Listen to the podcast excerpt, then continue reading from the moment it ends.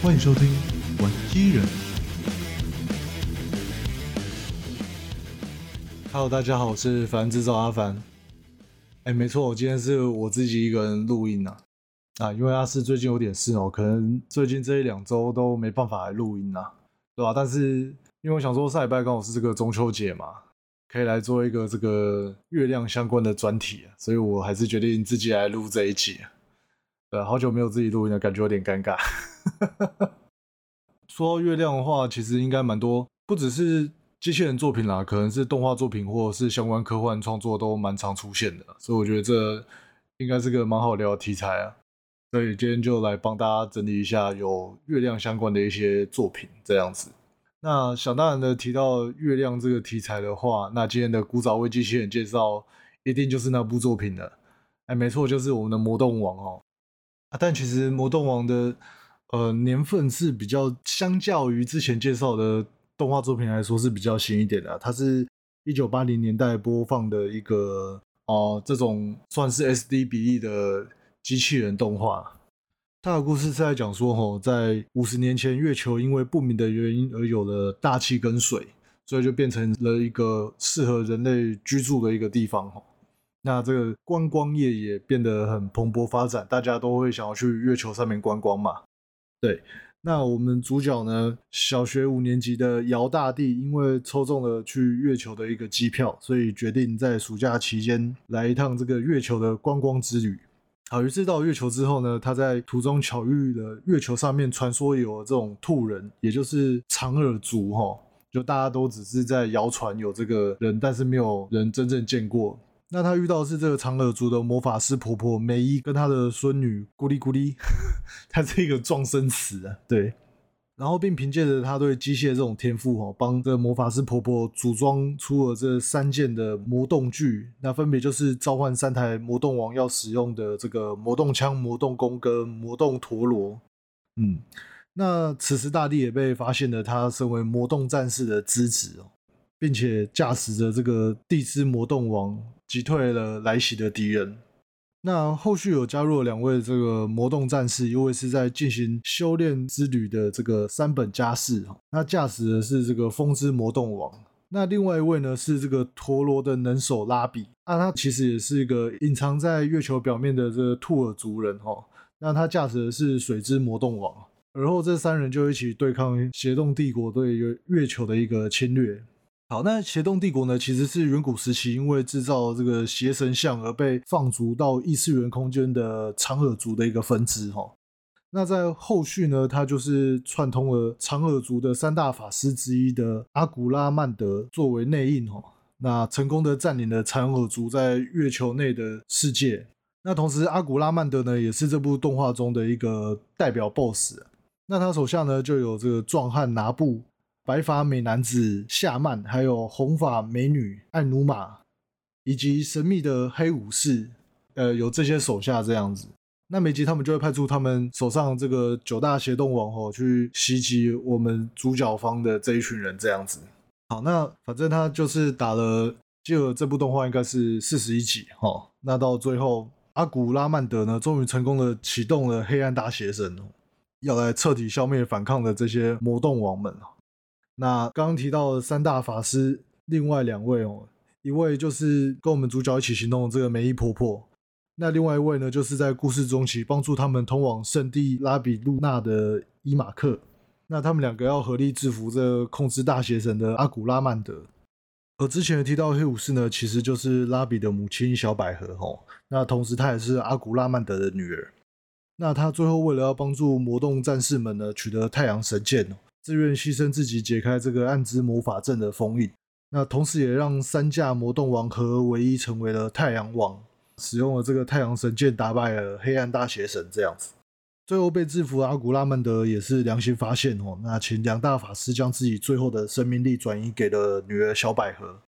为这个故事画下一个比较完美的 ending 啊。嗯，哦对，刚刚没有提到，那邪洞帝国的其他手下呢？像是拿布，他在最终决战的时候被阿古拉曼德拿来当做补充人员，连同操纵的邪动王一起被暗黑大邪神给捏扁死亡了。剩下的夏曼跟艾努玛呢，他们就是自觉打不过主角一行人，于是最后就回老家结婚了。啊，没错，是真的回老家结婚了，感觉是真的长得好看才有特权啊。片尾大地一个人就独自搭上了这个返回地球的航班了。那回想着在这个暑假两个月里面，在月球发生的这些种种的冒险经历，就有点感觉是惆怅跟不舍嘛。对啊，但是在这个时候，其他伙伴惊喜的登场了，因为他们说他们也是抽到了去地球玩的机票这样子，所以说这期就换大家跟着他一起去地球上面进行冒险了。那故事的结尾就收在这边。对啊，《魔动王》也是一部小时候蛮经典的一个卡通啊。那因为之前在节目中其实有跟阿士都稍微有提到一些相关的部分。它主要在一些呃变形设计吧，因为毕竟它其实是类似参照于《魔神英雄传》的模式。对啊，只是他们必须要换一点新的花招嘛，于是就搞了这个头像来变成机器人的这个卖点。我觉得做的还蛮不错的，因为。基本上它的变形结构简单嘛，所以说玩具的重现度也蛮高的。就以当时玩具来说，也做得蛮不错的。所以小时候对它的印象都还蛮好的。对啊，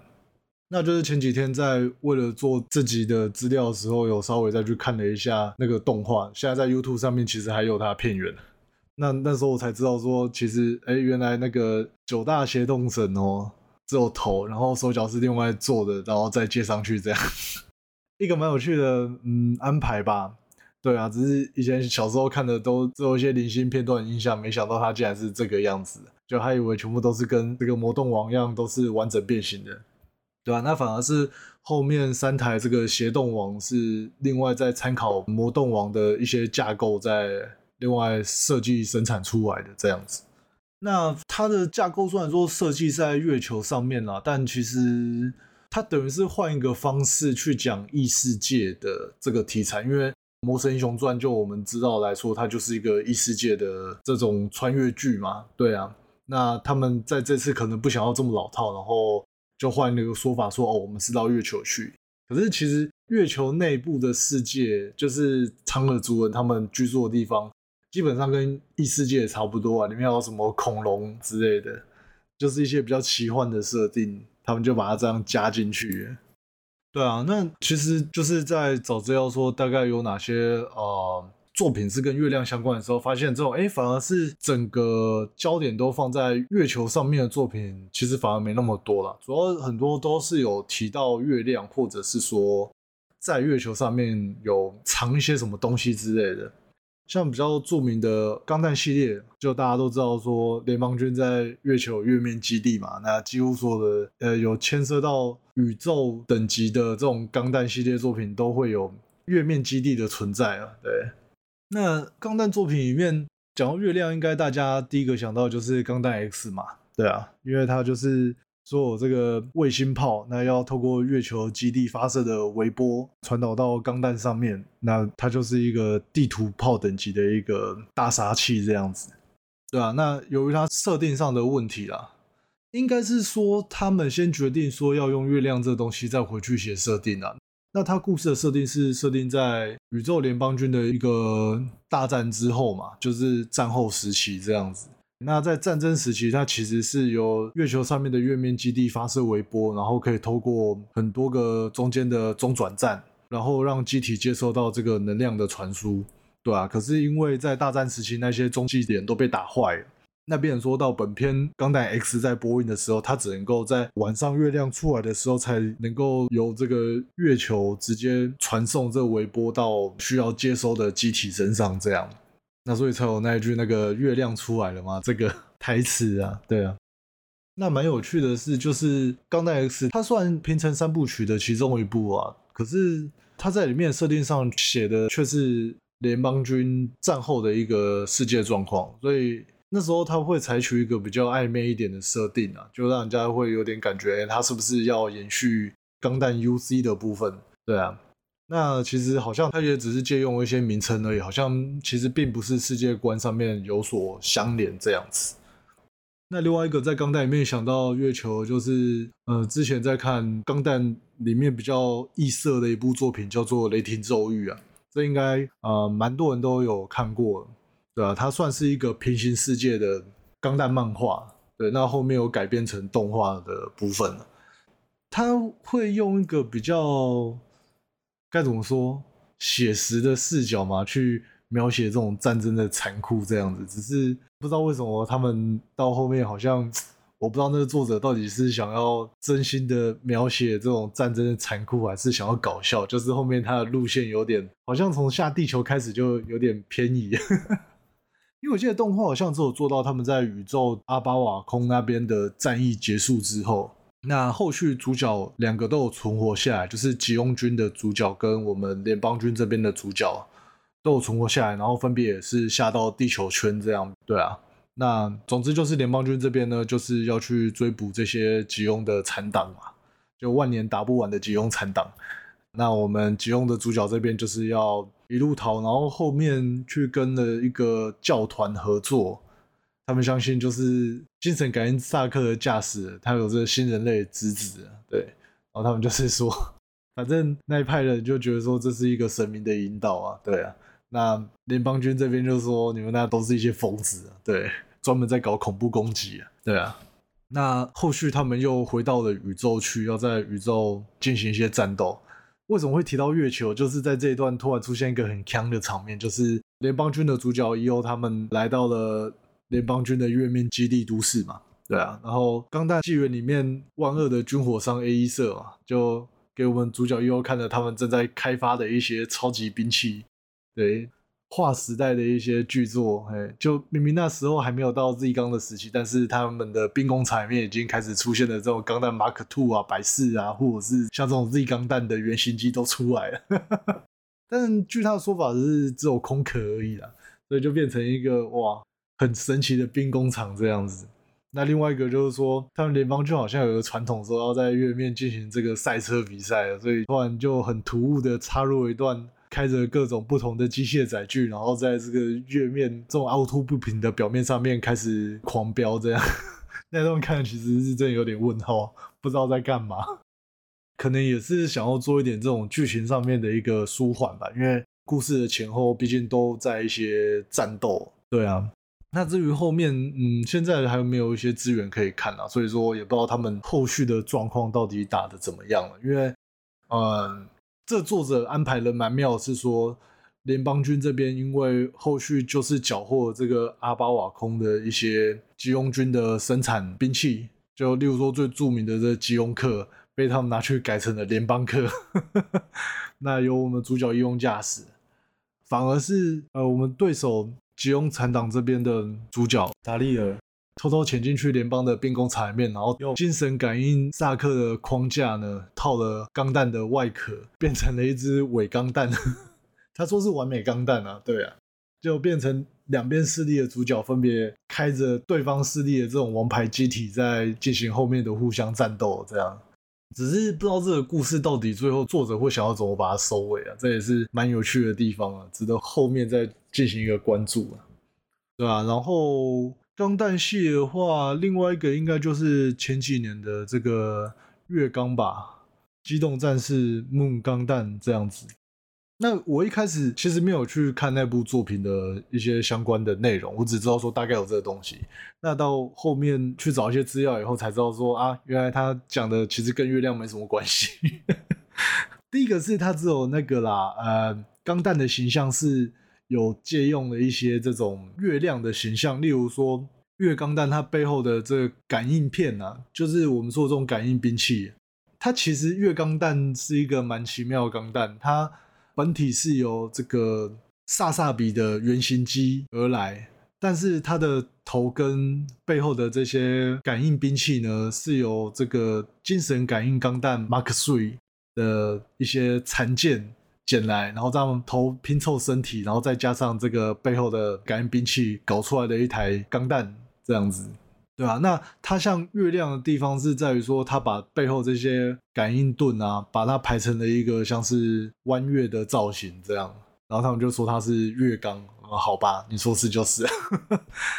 对啊，那另外一个就是说，它的故事发生的地点其实是在一个叫做双月的殖民地里面。那那个殖民地原名还蛮好笑，它就叫 Moon Moon，那直翻过来的话就是月月殖民地，那听起来有点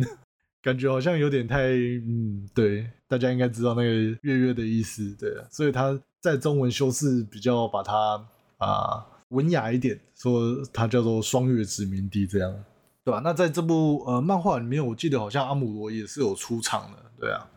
那一开始就展现他前辈的实力啊，把这个精神感应钢弹，因为。精神感应钢弹这东西是由这个迪坦斯的残党那边开发的嘛？那阿姆罗这边的实力就是把它击破，这样，所以才会有那些多余的零件流入到了双月殖民地区，然后后面搞出了这个月钢弹这样子。不过这部漫画好像还在连载中啊，但其实我对故事的内容不是很清楚。那如果有观众在关注这部作品的话，也可以跟我们分享一下。嗯。那钢弹部分大概就是这样了吧？哎呀，那其他的像是刚提到的，比较像是介明的这种作品哦。之前有想到是这个满月之战嘛。其实这个主题以前有跟阿斯大概稍微聊过。哎，如果想到月亮的话，我会想到什么作品啊？第一个就是满月之战，也是呃一个前几年的这种机器人动画，然后它蛮异色的啦，就是。它的机体设计是这种 SD 的造型，就是阿四比较喜欢的那种比例。对啊，那它又是这种全员都是女生。那它故事的内容其实比较像是我们讲圣杯战争呐，就是几个魔法师他们驾驶的机器人要在满月的时候展开战斗，然后由最后一个获胜的魔法师去取得被封印的这个魔法力量，这样子。哎呀，那他一开始看起来的故事架构，其实会让人家觉得蛮像魔法少女小圆的吧？呃，主角就是那种傻白甜的配色嘛，跟角色印象这样，然后莫名其妙，也不能讲莫名其妙，就因缘机会之下，就成为这个魔法师，然后有一台这白色配色机器人这样。那另外一个女配角呢，就是会比较这种沉着冷静，然后会有一台黑色机体这样子。这个角色就很像小圆跟那个燕嘛，这个搭配的感觉，对啊，然后反正这里爆雷应该没有差啦，反正这也是好几年前的一个动画，对啊，那最后才发现说，哎，原来我们这个主角满月呢，他其实只是我们这个女配角新月她幻想而成的一个朋友。他 说看到的时候其实有点傻眼，什么原来只是幻想朋友，真的是有点可怜。那其实新月他的愿望就是要让魔法在这个世界上消失，然后才能避免之后再产生满月之战这种悲剧。因为虽然他们是说在满月之战被打败了也不会死亡这样子，可是实际上因为在我们常说这种像圣杯战争嘛，不意外的话就会出意外的这种状况哈，就大家都会为了胜利不择手段，然后搞了一些奇奇怪怪的花招。那最后总是要死人的这样子，更惨的是会被这种世界修正，所有人都完全忘记有这个人的存在，对啊，那所以其实这个比赛到最后也是会变成一场悲剧啦。那我们的配角原本以为是女配角，但其实她才是主角的这个新月，最后还是下定决心要跟我们这幻想中的朋友满月告别哦。那为这个满月之战画下句点，这样子。当初看会觉得蛮特别的啦，因为。我记得那时期好像没有什么机器人的作品，然后它就突然冒出来。那第二个是，又是主打这种 SD 的比例，就是不是一般我们常见的那种壮硕九头身身材，或者是你说如果要女性的话，就是比较纤细苗条这种，也不是，就是会有一个蛮新鲜的感觉。不知道当初他们这个企划是如何通过的，这 蛮有趣的，一部异色的这机器人作品啊。哎呀，那其实它跟月亮哦，基本上关联也不大啦，就只是说他们会在满月这天战斗而已。哦，那接下来要提到的作品呢，可能其实跟机器人的关系比较少啦，比较属于科幻类吗？对啊，我有想到一部是这个《月面突兵器米娜》，我不知道听众们有没有听说过这部作品啊？那它蛮有趣的是，它其实是一部剧中剧。就是它的原型是由这个电车男里面的一个动画，哎，不会这个年代需要解释电车男是什么作品了吧？啊，那反正呢，它其实讲科幻嘛，主要是因为它的一些装备设计比较这种机械兵器感啊，但其实它整体比较是像魔法少女的那种概念，就是呃，就是地球上有很多这种不同的米娜，他们讲的就是月面突兵器的部分。那反正他们就是要来守护地球上面的这个好文明。就是他们觉得地球有这个运动娱乐是一件非常好的文明，那他们要决心派人来守护，不要让其他的外星坏人来干扰这样子。啊，虽然他讲是讲月面突兵器啊，但其实呃，整部戏我不知道是因为后来补设定的关系，因为他原本就只是电车男这部日剧之中的一个，他为了要有一个他们看动画的这个镜头，所以做了一部小短片的动画企划这样子。那他们。当下定出来的抬头是这样，可是后面他们决定要把这个小短片做成一部真正的动画剧的时候，我不知道他们在设定上有经过什么调整。那总之到最后呢，其实基本上就知道它的标题跟月面有关系，那内容好像实际上跟月球也没有太大的关联性呢。对啊，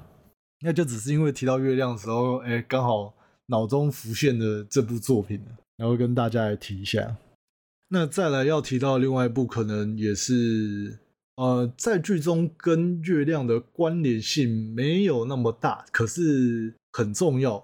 就是我们的《Cyberpunk 边缘行者》哦。这部反机社的作品哦，该说它是机器人动画吗？因为大家都是生化改造人，好像你说机器人动画也是没有错啦。那虽然说故事整体讲的还是那些企业斗争啊，还有底层小虾米的一些拼搏这样子，但是贯穿的整部戏的一个蛮大的重点就是露西她想要去月球上面这样子。那大卫说有一天我要带他去，那最后的结局应该大家也知道。哦，讲到这就有点眼眶湿湿了。那最近刚好《Cyberpunk 2077》的这个新的 DLC 好像也发了嘛？对啊，那里面也有动画相关的彩蛋的，嗯，那大家也可以去找一下。嗯，总之那部动画我觉得做的是不错啦。对，就是嗯，虽然说你不会特别觉得里面的角色让你呃怎么说共感嘛，就是你可以看得出来他就是那种傻子嘛。就是那种假酒样嘛，所以才会做这么傻的选择嘛，对啊。但是毕竟不得不说，板机社说故事的功力是真的很好啊。就即使这样角色让你不会有这种代入感，但是你还是会有那种共情感，就是对他们的遭遇跟命运感觉到很多的这种呃惆怅跟不舍吧。对啊，就如果还没有看这部动画的听众，也是蛮推荐大家可以去看一下。我记得也不长嘛。也，蛮快的，一下就看完了。哎，那反正里面板机社的一些基本水平发挥都是没问题的，打斗画面非常精彩。对，那一些啊番茄酱也是撒的，没有再跟你客气了这样子。对啊，好，那接着来讲一下在月球上面藏东西这件事哦，因为好像蛮多作品都很爱在月球上面藏一些稀奇古怪的玩意儿。例如，这最经典的这个《天元突破》板机社的代表名作哦。那在剧中，月亮就是我们螺旋王当初的宇宙战舰哦，被反螺旋族拿来用，然后把它包成一个月亮。那实际上，真正的月亮呢，是被藏在这个异空间里面。当初我一直以为说，就是毕竟这是学生时期看的作品嘛，那后续一直记得这一段，好像是在中期的一个桥段这样。就我没想到这几天在重新看的时候，才发现，哎，原来这已经是贴近结尾，好像二十来集的事情了。呃，总共好像也才二十六集吧。对，然后到那时候，他们才哎发现，哦，原来月亮是一艘这个超级战舰这样。然后最后他们就是驾驶着这艘战舰呢，然后冲去找这个反螺旋族大打一架。啊，这部作品真的是。什么时候看都觉得蛮热血。那天原本想说，我只是想要找一下这个月亮的这个片段，看个两三集就好，就没想到还是不小心把后续全部看完了，然后再看到最后，就最后他们嗯的收尾啊，其实是收在一个他们要向星际展开的这个桥段，一直很希望说天元突破是不是之后还能够有一些续作的部分。其实都还蛮想看到他们在后一辈的这些人的故事，对啊。那不知道板机社他们还有没有这个计划？我自己是蛮想看的啊，对啊，也刚好是十月台湾要上《天元突破》剧场版，那两部分别我记得好像在月中跟月底吧，嗯蛮推荐听众如果有时间的话，应该要去电影院好好的鉴赏一下，对，因为我觉得板机社的动画其实在电影院看的感觉都非常好啊，很，像以前去看那个什么《普罗米亚》，然后还有之前去看的《维多曼》。在电影院的一些观感体验都蛮不错的，因为毕竟它有很多场面都是呃做那种恢宏，然后很大气的那种战斗，或者是比较夸张的运镜的。对啊，那个呃，你用一般电脑甚至是电视看的那个魄力，跟你在剧院里面用大荧幕看的感觉是真的完全不一样。对啊，那《天元突破》我觉得这应该呃等月底去看完之后，可能我们也会再开个一起来讲吧。应该会啦，对，先挖个坑在这边哦。那接着呢，就是呃，之前有提到呃，这个变形金刚野兽之战嘛，啊，那这个应该没什么问题嘛。月球就是外星人监视地球的一个秘密兵器，因为地球是他们的实验场嘛。那如果啊、实验失败，他们就要用这个大炮直接把地球给全部清洗一遍，这样子。就其实后面看一看，觉得哎。诶天元突破是不是有点在 接近他们的这一个设定的样子？对啊，蛮有趣的一个发现呢。当初还没有这种感觉，就是这次在做资料比较的时候才，哎，猛然惊觉这件事情。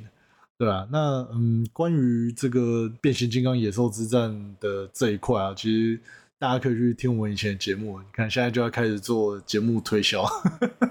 对，就回去听一看。当初有稍微讲解了一下关于这段的剧情啊，就觉得那时候哎还做蛮创新的突破，就会没想到他们这样可以在一个季尾直接把我们的主角金刚王给直接挂掉这样子。虽然说他们是要在下一季开头就马上要把它做一个升级复活这样，可是也没想到他们能够下这么狠的手。对啊，尤其日版的观众可能比较可怜一点的，因为他们的。呃，对于第一季金刚王的收尾，就只有收在啊，他被炸掉啊，然后第二季就跑去了这个野兽之战二莱欧康堡那边去了。哎，那当然是日版那边对于这些剧情还有一些他们自己的诠释啊，像是金刚王其实。在日版的宇宙里面，他是被炸到了平行世界去了，然后他是被困在呃，应该算是次元夹缝的感觉啊。那到后面有被拉回来，跟我们的莱欧康宝一同共斗这样。那当然这是日版那边的设定啊啊。不过后续日本好像也是有把后面几部的野兽之战美版的部分再把它移植成日版这样子。之前好像有去听了几集这个。日版配音的《野兽之战》还蛮有趣的，就感觉他们现在说相声，就气氛跟原本美版的动画蛮不一样的。就如果有观众呃会日文的话，可以上 Nico Nico 去找一下相关的片段来看一下，我觉得蛮好笑。那再来就是这个新勇者莱丁嘛。其实这部作品啊，呃，当初的评价没有说到很突出啊，因为毕竟它整体就是这种比较缓慢一点的步调，然后机器人动作也是慢慢的。可是，在后续好像对它的评价有稍微的修正吧？对啊，因为毕竟它是一部这个老 IP 的重制版嘛。可是它不像其他的一些重制版，例如说我们之前有介绍过的这个钢铁极客啊，或者是像盖特机器人啊这种，它虽然说是一个新世代重制版，但是它的基础造型还是以旧的为基调，然后去调整一些造型，这样它是整个大破大立，直接把莱丁的造型用一个全新的诠释，然后把它做成了一只呃。很像外星科技的机器人，然后全身金色，散发的光芒，这样就看起来就很像神像的那种感觉。以前的莱丁也是类似的设定啊，但是因为它毕竟有一些玩具化的需求，所以说你感觉他们会对着一个很玩具的机器人说：“哦，那看起来很像神像。”啊，这次在他的新版动画里面呢，就是修正成这种真的符合他设定上面的样子，对吧？那最后呢，在大决战的时候，那莱丁从月球表面掏出了一把超级巨剑，这样斩剑刀呢，直接把外星人的军舰给一刀两断砍过去，这样非常的夸张。啊，实际上我记得好像莱丁他的武器，就是因为他等于算是在剧中会渐渐解锁他一些兵器或武器。那拿到之后，他其实就会直接呃原地消失，然后要的时候再召唤出来这样。所以后来想想，嗯，所以其实那东西他就直接召唤就好，没有必要从月球上面拔起来。但是他还是 做了一个这么样的一个画面，就是他从月球表面把地劈开，然后中间有一把巨剑，然后把它举起来这样子。对，因为这把巨剑甚至大到它没有剑柄。那莱丁本身就是充当它剑柄的那个区块，这样，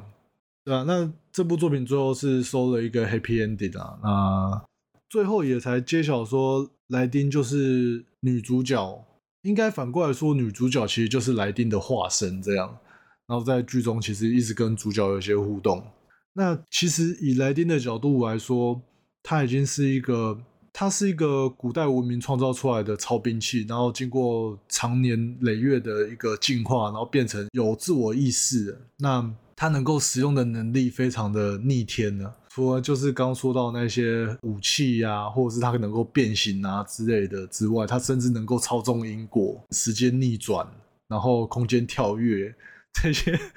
超级夸张的设定。那但毕竟，因为如果它的设定就是呃接近神的那种存在的话，那的确有这些能力也是合理的啦。那最后原本来定是要跟主角说，就是不希望他再受那么多苦难这样，然后他想要把时间逆流回去，还没有遇到主角之前，那外星人的侵略还没有来之前，然后他在另寻他人这样。可是主角可能有一种被 NTR 的心情，就说。不，我们相处的时间是真实的，你不能把它倒回去这样子。那所以最后我们的女主角呢，才决定说，好吧，那就是开放给你最后一项超级兵器，就是那把巨大斩剑刀，就蛮特别的一个做法了。就是它的结局其实已经跟呃打不打得赢敌人没有什么关系了，纯粹就只是来电的选择，他到底想怎么做，或者他到底要或是不要这样。我就觉得这点的诠释其实还蛮有意思的，就是在一部作品，你可能，嗯、主控权已经不是在敌人了，就是那种敌人不是要你拼死才打得赢，而是主控权反而会在自己的机体身上。这最近让我感觉比较相近的作品，可能是《魔神 Zero》吧，就后面的那些什么地狱大将军啊，已经都不是什么对手，他们只是纯粹来充个场面了。还是要阻止 Zero 的暴走，这样子，类似那种感觉啦。对啊，也是一个呃蛮特别的一个剧情的路线发展。那接着最后呢，来讲一下，就是说，除了我们刚刚说的，可能把故事背景架空在月球上面，或者是说在月球上面藏一些奇奇怪怪的兵器或者是玩意儿之外呢，还有另外一种是不知道为什么最终决战就是要在月球上面打。可能，呃，有一些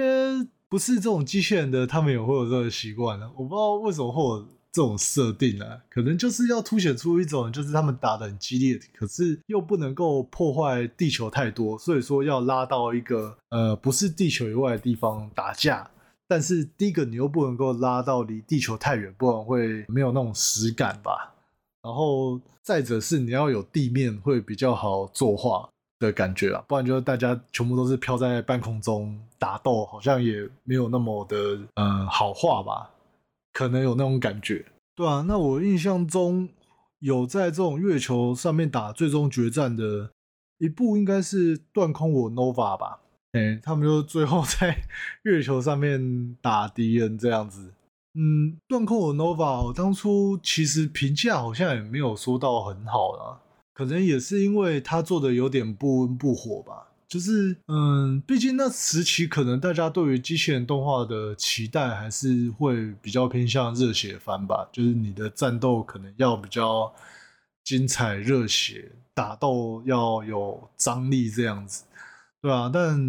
嗯，断空我 Nova 我记得他也是维持一贯这种武力介入的风格啊，比较多也是这种飞到定点然后放个大招。然后就收工回家这样。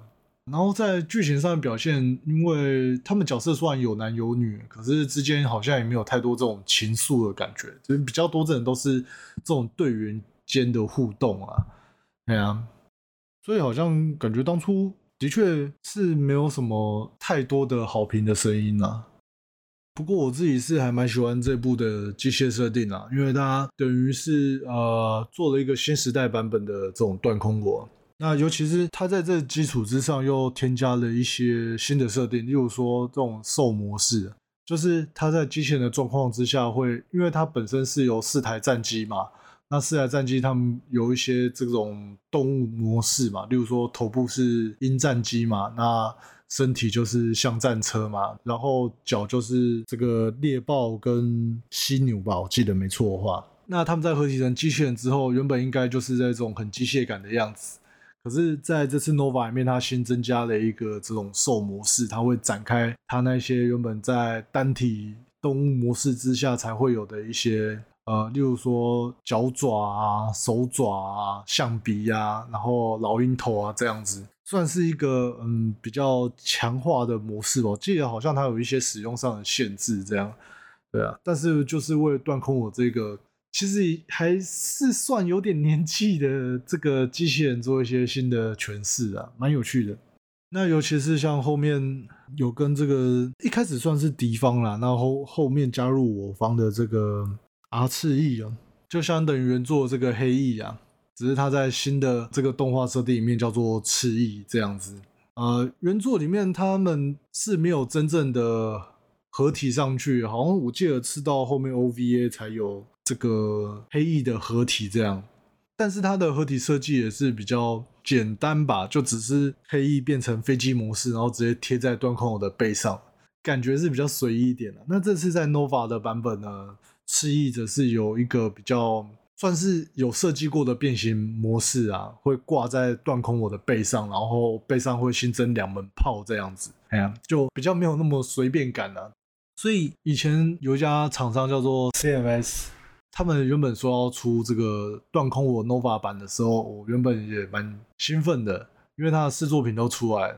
就没想到就没有然后，他们就倒掉了。那时候觉得蛮可惜的，对吧？那后续这家机体好像也没有获得厂商的青睐啦，就连万代的超合金魂系列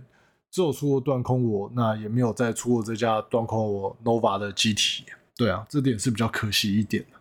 那另外一个作品呢，就是这个武装机甲了。之前还没有意识到，然后后面突然想想，哎，对耶，武装机甲好像最后的决战也是在月球上面打，就是他们在月球上有看到这些都市残骸的遗迹这样子。那在月球上面守护的这个 BOSS 呢，其实好像就是前传的这个男主角的样子，就蛮特别的一个设定，因为他有画一个前传，然后是比较。呃，接近武士造型的这种莱茵巴鲁，对、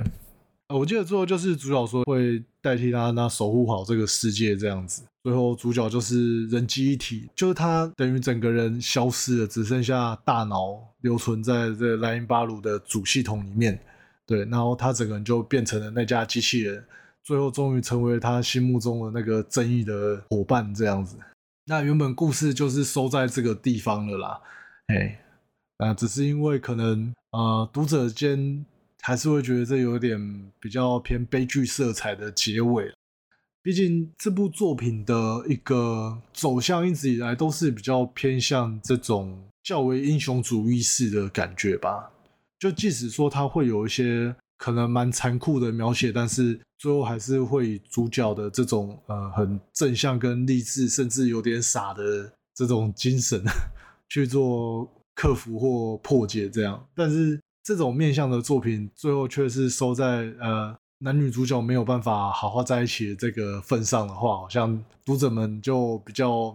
心里过不去吧，感觉是这样，对啊，所以最后好像作者在单行本的时候呢，就有另外再补画了几页的一个小篇章，那就是最后呃他也没有解释清楚为什么，那反正就是。主角呢又取回了人形，然后来接女主角一起去对抗未知的威胁，就是说又有新的敌人了，然后他说现在已经没时间解释这么多，你赶快上来吧，然后就把女主角拉走，然后他们就飞走，消失在异次元里面。对，大大概是这种感觉，就对读者们来说，可能就是有一有一种这种救赎感嘛，就是说至少他不是收在一个就是男女主角没办法好好在一起的状态，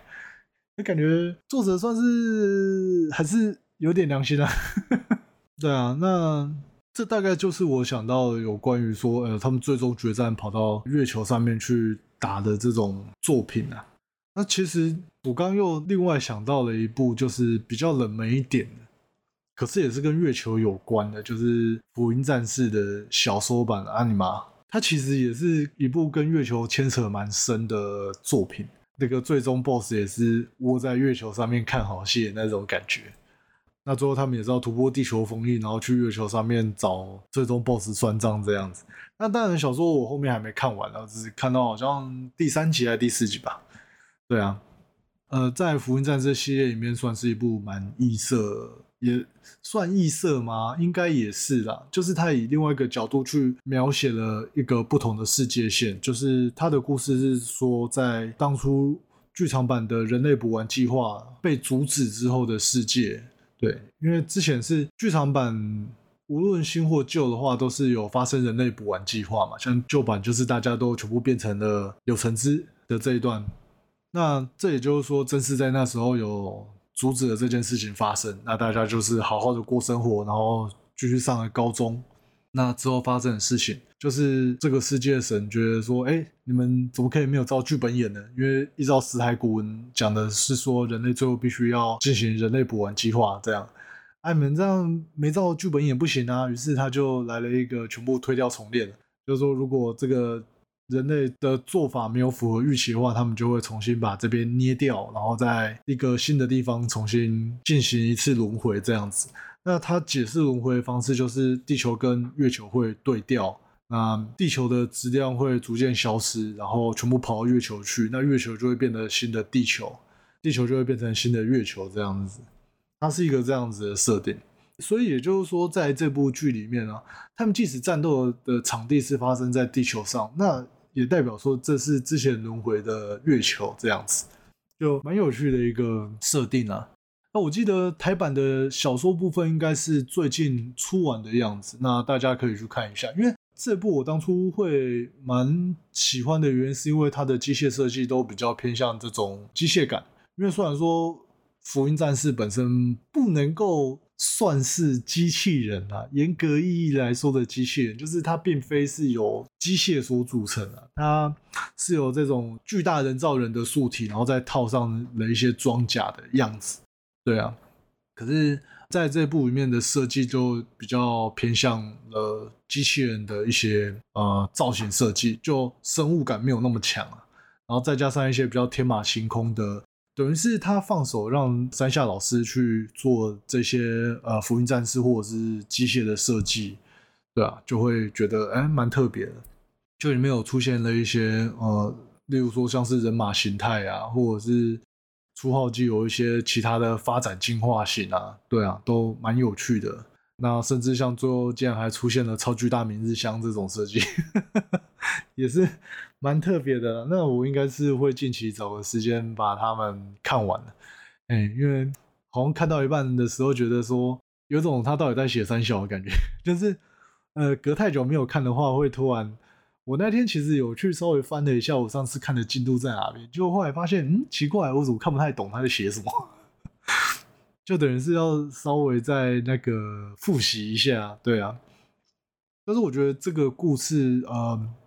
他写的还是蛮有趣的啦，所以我还是会想找时间把它完整的看过。那看之后能不能再。以这个来做个专题来跟大家介绍一下，因为毕竟《福音战士》大家可能还是会以像作品为主啦，例如说就是原本 TV 版啊，或者是旧的更新的剧场版的部分这样子。那在呃小说这一块，因为毕竟它是非常非常多年以前的作品了，那当初也是只有日本小说，那台湾也是好不容易到今年才全部代理完毕，就。可能大家对它的认识度没这么高了，我觉得这也是之后可以来跟大家分享介绍的一部作品。这样，哇，原本想说一个人可能不会讲太久，就没想到把猎的东西讲一讲，也讲了一个多小时。其实跟月亮相关的东西还真的是蛮多的啊，对啊，只是刚好就想到这几部作品啦，对啊。那如果就是各位有想到一些什么跟月亮相关的题材的作品啊，也可以来跟我们介绍一下。对，因为可能我们能够看到东西有限啊，那尤其是我们的小博士阿四也不在。所以，以我这个比较没那么丰富的经历，大概只找到这些东西。那反正就刚好趁着呃中秋节这个时间呢，来跟大家稍微分享介绍一下。哇，我顺便也是稍微自己梳理了一下这些跟月亮有相关的作品。那有一些是又再去稍微复习了一下，觉得蛮有趣的。对啊，那今天就是我一个人录的节目，不知道大家感觉如何呢？那如果有一些想法，也可以留言跟我们讲啊。那当然是希望阿士能够赶快把他那边的事情处理好，然后之后再跟我一起录节目这样。不过我觉得一个人讲其实还蛮累的，讲现在有点口干舌燥。等一下这边录音说完要去喝杯水哦，不然喉咙有点干了。好了，那今天节目就先到这边啦，大家再见喽，拜拜。